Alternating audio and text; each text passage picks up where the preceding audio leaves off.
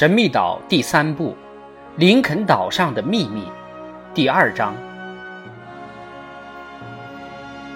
这只海盗船的目的已不言而喻了。海盗们抛锚停泊后，必然是要在第二天乘上小艇，登陆上岸。史密斯等人随时准备着，静观其变，以不变应万变。关键是隐蔽好，千万不可轻举妄动。如果这帮海盗只是靠岸而不深入岛上巡查，那新岛民们仍可继续隐蔽。他们也许并没有太多的要求，只是想到慈悲河去补充一些淡水，那么他们就不可能发现离河口一英里半的那座小桥和修复后的壁炉。但是，他们为何要挂起黑旗来呢？为何又打了一炮？是不是只想炫耀一下，表示自己是该岛的主人？现在工程师知道了这条船装备精良，面对这强大的敌人，新岛民们有的只是几支枪而已。大家不必过分紧张，史密斯说：“花岗岩宫入口隐蔽在芦苇和杂草丛中，对方难以发现，他们是闯不进来的。”可是，水手着急地说：“农田、家禽、饲养场、畜栏怎么办？他们肯定会洗劫一番，毁掉一切的。”是啊，可现在我们也没有任何的办法能阻止他们的。”工程师说。“也不知他们人数有多少。”记者说。“要是只有十来个人的话，那就没什么可怕的了。”要是四五十人，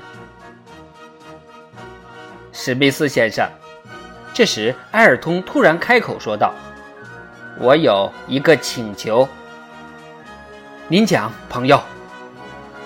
让我潜到海盗船上去，摸摸他们的底儿。可这太危险了呀！冒这个险还是值得的，这不是您分内的事儿。”现在还分什么分内、分外呀？埃尔通回答：“您打算坐小船摸上去吗？”斯皮莱问。“不，先生，我游过去，这样保险些。可是得游上一点二五英里呀。”哈勃说。“我水性很好，哈勃先生。我得提醒您。”这可是有生命危险的呀！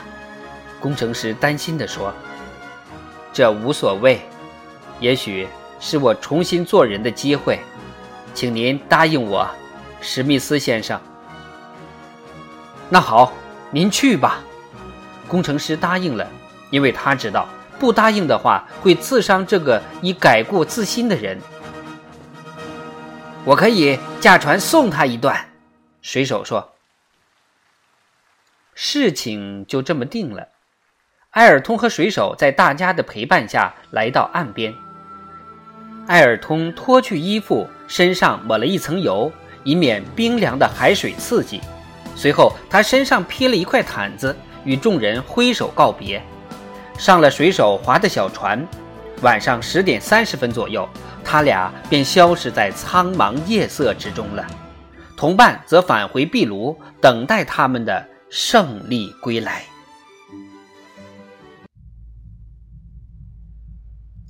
小船顺利的驶过海峡，在对面的小岛靠了岸。他俩倍加小心，生怕遇上已登上岸来的海盗。但经仔细观察，确信岸上无人。于是埃尔通便跟在彭格罗夫的身后，迅速穿越了小岛。但还是惊起了在石穴内栖息的鸟儿。这时，埃尔通便毫不畏惧地迅速跳入水中，悄悄地向海盗船游去。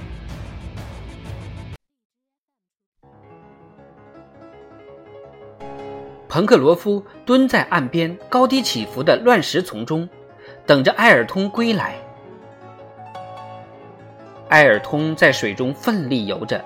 但并未发出丝毫的划水声，在微微的露出脑袋来，眼睛盯着海盗船那黑乎乎的影子，船上的灯光倒映在海水中。埃尔通一心想着自己所许下的诺言，置危险于不顾，连经常在这一带活动的鲨鱼是否会袭来也没有多细想。在潮水的推动下，他很快便游出了海岸边。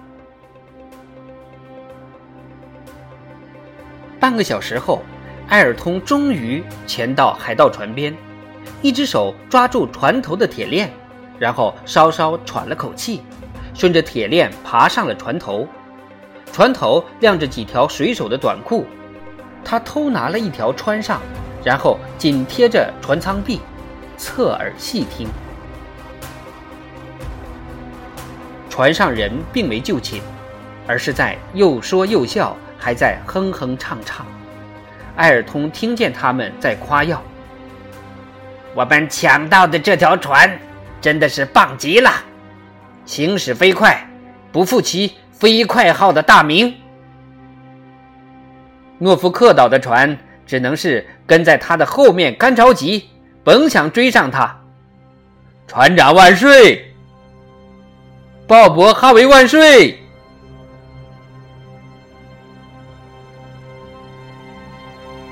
海盗们大部分聚集在船尾的舱里，只有几个躺在甲板上大声闲聊。埃尔通还从他们的谈话中获知，他们是偶然驶到林肯岛附近的。当他们发现了海图上并未标明的这座无名岛时，便想顺便到岛上来看一看。如果此处条件很好，则可利用来作为停泊基地。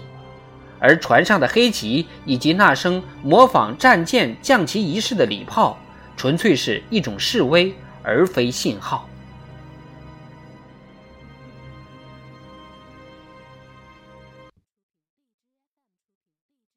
这么一来，林肯岛上的居民们命运堪忧了。岛上有淡水、合适的港湾，还有已经开发了的种种资源和利于藏身的花岗岩宫。而此岛又无人知晓，更加利于海盗们长期盘踞潜伏。他们肯定无忧无虑，长期逍遥法外。但史密斯他们可就性命难保。鲍勃·哈维是不会留下任何活口的。史密斯等人甚至想跑都跑不了，想藏都没地方藏。即使海盗们出海打劫。他们也会留下点人看守小岛，所以史密斯等人必须抗争到底，必须消灭这帮匪徒才能自保。况且这帮人都是十恶不赦的歹徒，死不足惜。然而，抵抗能否取胜，就得视这条海盗船的装备和海盗人数的多寡而定了。埃尔通想到此处，不觉心中焦急起来。毫无疑问，史密斯会下令让众人奋力抗争，以死相拼的。只有消灭对方，他们才有活命的希望。为了取胜，就必须摸清海盗们的人数和实力。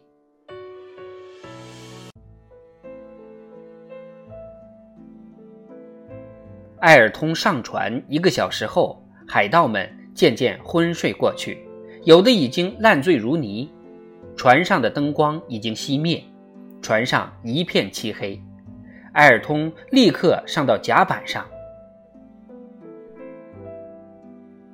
经过摸查，他发现船上装备着四门可以发射八九磅重炮弹的大炮，而且是后膛炮，新式的，威力巨大。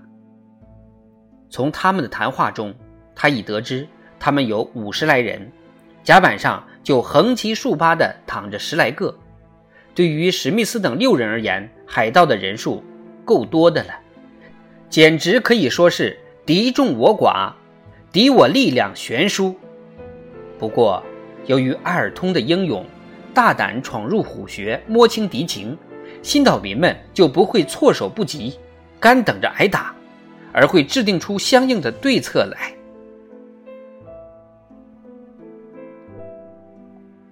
基本情况已经摸清，埃尔通便准备再从船头处下水，回去向大家汇报。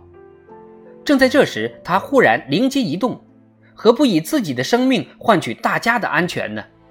敌人人数数倍于己，火力又强，而且一方则势单力薄，寡不敌众。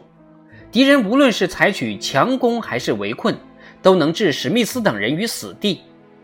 想到这儿，他仿佛看到他的救命恩人，那些让他脱胎换骨、重新做人的人，那些犹如再生父母的人，被残酷杀害；看到他们的劳动成果惨遭践踏，看到他们美丽的小岛变成了海盗的巢穴。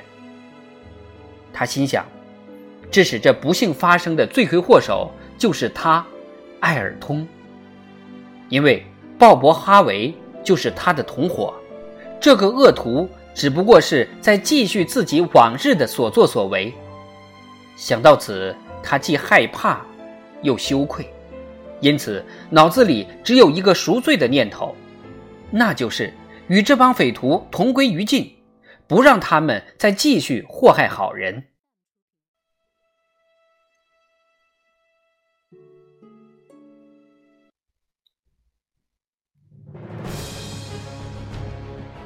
他说干就干，沿着绳索溜到中舱，那里也躺着不少匪徒，都喝得不省人事了。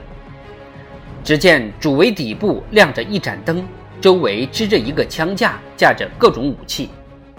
于是他从枪架上取下一支手枪，见里面已经上好了子弹，便携枪走向船尾，想找到后舱下面的弹药库。他小心翼翼地走着。谨慎地迈着脚步，生怕碰醒昏睡的匪徒。然后他终于走到后舱的隔板前，找到了弹药库的门。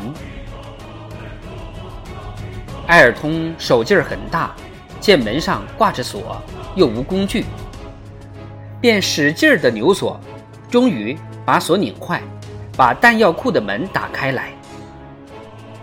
正在这时，突然。一只手搭在他的肩头，只听见一声断喝：“你想干什么？”此人身材魁梧，表情严峻，身子淹没于黑暗之中。突然，他把灯光移进埃尔通的脸庞。埃尔通猛地往后一跳，借着闪过的亮光认出了对方——鲍勃·哈维，但后者并未认出他来。以为他早已死了。你想干什么？鲍勃·哈维又厉声喝问一句，伸手抓住埃尔通的裤腰带。埃尔通猛然推了对方一把，准备冲入弹药库，往火药桶上开一枪，立即引起爆炸，一切也就结束了。来人呐！只见鲍勃·哈维在狂叫。有两个海盗被喊声叫醒，冲了过来，向埃尔通扑去，想把他掀翻摁倒。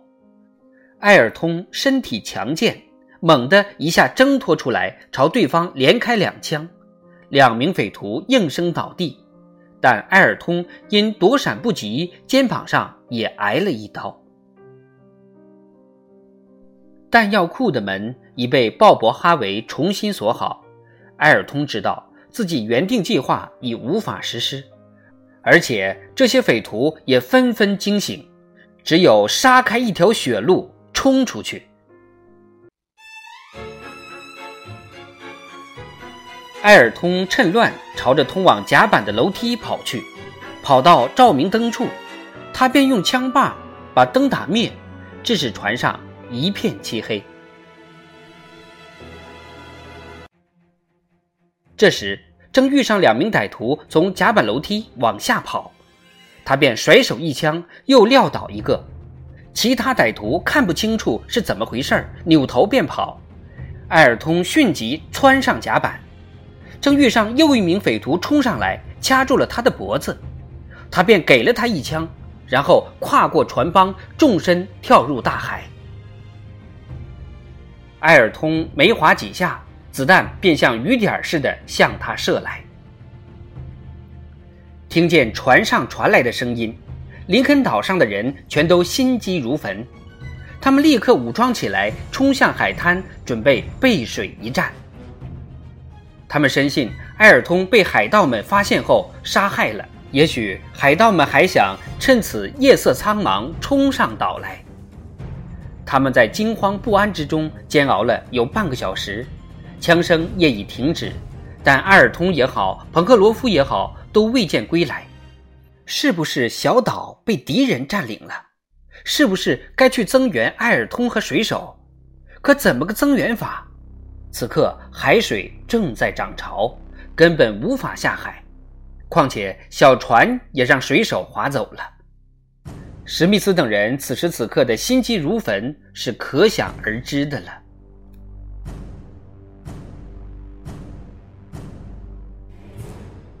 午夜刚过，水手划着小船，载着艾尔通，终于靠岸了。大家一颗九悬的心总算是落了地。水手无恙，艾尔通只是肩膀上受了点轻伤。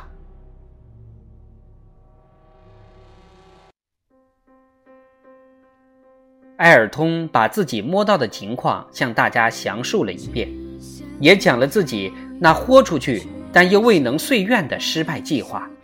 大家听后纷纷伸出手去与他紧紧相握。埃尔通当然十分感动，但焦虑之情未有丝毫的减少。海盗们被惊动了，这些肆无忌惮的匪徒知道林肯岛上有人居住。